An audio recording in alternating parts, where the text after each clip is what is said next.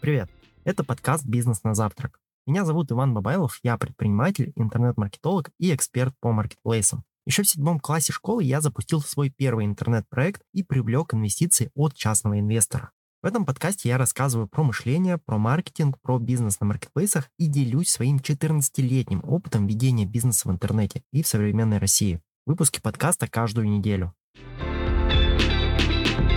Расскажу о пяти главных инструментах по увеличению продаж ваших товаров на маркетплейсе Озон. И я дам вам часть знаний, которые раньше давал только на своем платном курсе, и которые бесплатно я еще нигде не публиковал. Инструмент номер один – это правильный выбор товара. Многие начинающие и на самом деле даже опытные селлеры Озон считают, что продвижение товара начинается с настройки трафаретов, а, настройки продвижения в поиске и брендовой полки. Они считают, что продвижение начинается с выбора настроек и ставок, которые они установят за тысячу показов. На самом же деле продвижение начинается намного раньше этого момента, а именно оно начинается на этапе выбора товара. Суть моего подхода к продвижению на Озон заключается в том, что правильный выбор товара обеспечивает аж 50% успеха на площадке. 40% это то, насколько качественно вы в дальнейшем проработаете свою качку товара и насколько проработаете все ее ключевые моменты. И только 10% успеха в зависит от самого продвижения, то есть от правильных настроек, отставок, лимитов и вот этого вот всего. Как подбирать товар, который будет гарантированно продаваться на Озоне? На самом деле на своем курсе я даю больше пяти вариантов подбора товаров, но в рамках этого ролика я раскрою один инструмент, и это анализ конкурентов. Думаю, вы знаете, что существует огромное количество аналитических сервисов, которые позволяют получать более глубокую аналитику, чем та, которую выдает нам Amazon в личном кабинете Озон Seller.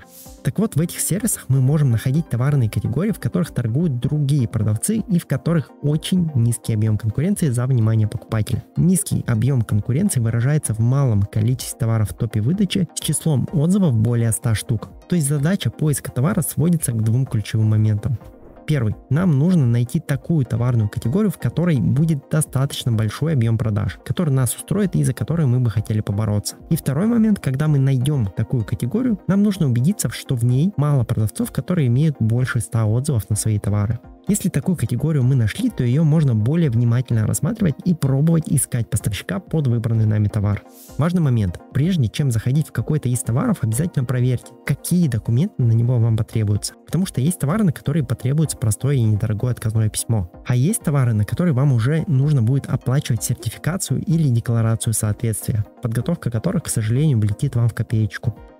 Инструмент номер два – это расчет экономики и своей финансовой модели. Как вы знаете, я очень много консультирую продавцов Озон и крайне часто вижу ситуации, когда селлеры торгуют либо в ноль, либо вообще в минус. И что самое грустное, они не могут понять, в чем причина и что им со всем этим делать.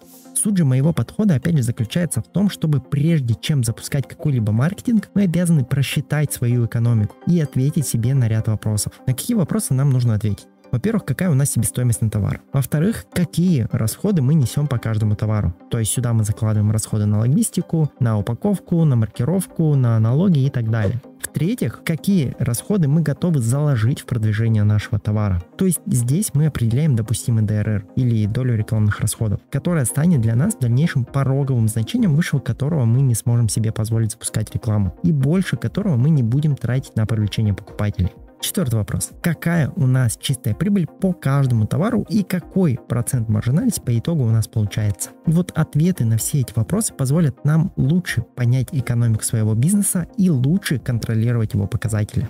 Важно быть готовым к тому, что на этапе ответа на эти вопросы и расчета цифр вы можете увидеть, что продавать какой-то из ваших товаров вам тупо невыгодно. Да, такое тоже случается. И поверьте, для вас это будет хорошая новость, так как вы наконец-то обнаружите товары, которые съедают ваш доход и сможете оперативно заменить их на другие товары, которые приносят более высокую маржинальность. Дам вам еще один лайфхак по теме аналитики товаров и своей фин-модели. Смотрите, когда вы проводите расчеты и считаете расходы, там, окупаемости и чистую прибыль, я рекомендую делать это не по всему вашему магазину в общем, а отдельно по каждому товару, которым вы торгуете или планируете торговать. Почему нужно анализировать каждый товар отдельно? Дело в том, что разные товары будут иметь разную маржинальность. И анализируя эти товары отдельно, вы можете понять, в какие товары вам стоит инвестировать деньги в долгосрок, так как они будут приносить вам больше прибыли, а в какие товары вам вообще даже не стоит заходить.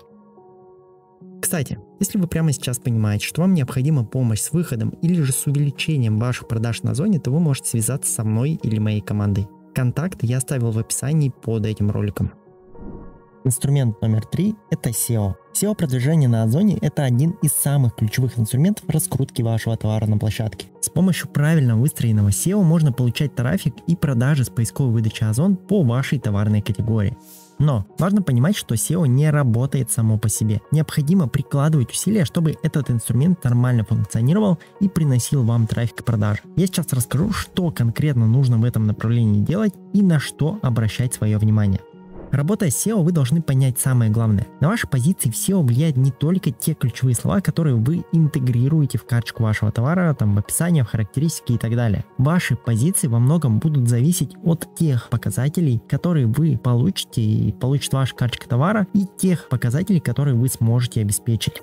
Одним из таких ключевых показателей, от которого, ну, собственно, зависит ваша позиция в SEO, является показатель конверсии вашей карточки товара в корзину. То есть, простыми словами, чем чаще ваш ваш товар в корзину добавляют и заказывают, тем для Озона это более яркий сигнал, что ваш товар можно ставить на первые позиции в вашей товарной категории. И соответственно, это сигнал, что вас стоит более усердно продвигать.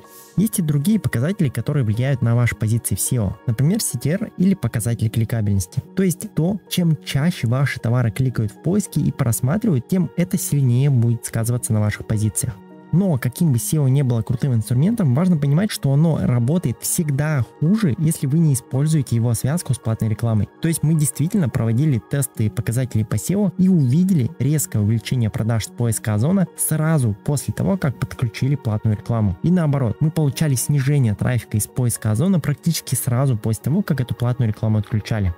Инструмент номер 4 – это платная реклама, то есть трафареты, реклама в поиске, брендовая полка и акции. Хотите, дам вам интересную статистику. Примерно 97% селлеров, которые торгуют и имеют оборот на Озоне выше 3 миллионов рублей в месяц, все эти 97% используют платную рекламу в том или ином ее виде.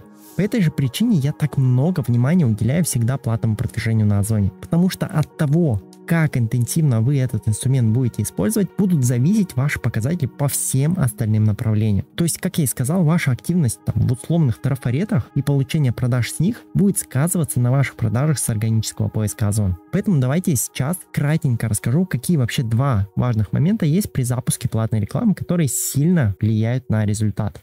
Первый момент заключается в том, что в продвижении я рекомендую тестировать и использовать все рекламные форматы, которые доступны на Озон. И трафареты, и продвижение в поиске, и брендовую полку, и акции. Например, я часто замечаю, что многие селлеры как огня боятся брендовой полки, так как не понимают, как ее тупо настраивать. Да, безусловно, у этого инструмента есть свои нюансы и лайфхаки, но если в них разобраться, брендовая полка способна давать результаты не хуже, чем их дают трафареты. А на некоторых проектах брендовая полка дает нам результаты даже лучше, чем там все остальные рекламные инструменты суммарно. И второй момент, от которого сильно зависит то, сколько денег вы будете тратить на привлечение одного клиента и насколько будет высокий у вас DRR, это ставка за тысячу показов. Очень часто селлеры допускают одну очень важную ошибку. Они устанавливают рекомендуемую ставку, то есть ставят ту сумму за тысячу показов, которую им рекомендует алгоритм Озона. И не понимают, что Озону выгодно завышать эту рекомендацию, чтобы эти селлеры платили как можно больше денег за рекламу, так как Озон на этом очень хорошо зарабатывает. Поэтому я рекомендую всегда стартовать с минимально возможной ставки и постепенно ее повышать до момента, пока вы не начнете получать нужный вам объем трафика и продаж. Инструмент номер 5 – это аналитика. Окей, товар мы подобрали, экономику мы посчитали, ключевые слова для SEO мы прописали и запустили платную рекламу во всех форматах. То есть, по сути, мы совершили кучу действий, каждый из которых потенциально может дать нам хорошие показатели. Какие наши дальнейшие действия? Расскажу, пожалуй, на примере моего последнего разбора, который я проводил для ученика с моего курса по озону. Суть в том, что этот ученик прошел полностью курс, сделал все, что я сказал в обучении и получил платной рекламе DRR в 3%. И при этом он на разборе с серьезным лицом уверял, что пока не видит вариантов увеличения продаж своего магазина. В чем была его ошибка? Он не считал регулярно аналитику и не увидел, что уже с платной рекламы прямо сейчас получает очень крутые результаты. И по сути все, что ему нужно было и будет делать сейчас, это тупо наращивать вложения в рекламу, чтобы начать продавать больше потому что у него уже DRR 3% составляет. А с таким DRR нужно вкладывать в рекламу вообще все деньги, до которых ты можешь дотянуться, и зарабатывать сверхприбыль, пока есть такая возможность. Этот вывод мы бы не смогли сделать, если бы не посчитали аналитику по рекламным кампаниям и не увидели бы, что расходы на продвижение очень маленькие, тогда как потенциальные результаты, которые можно получить от масштабирования трафика, они очень соблазнительные.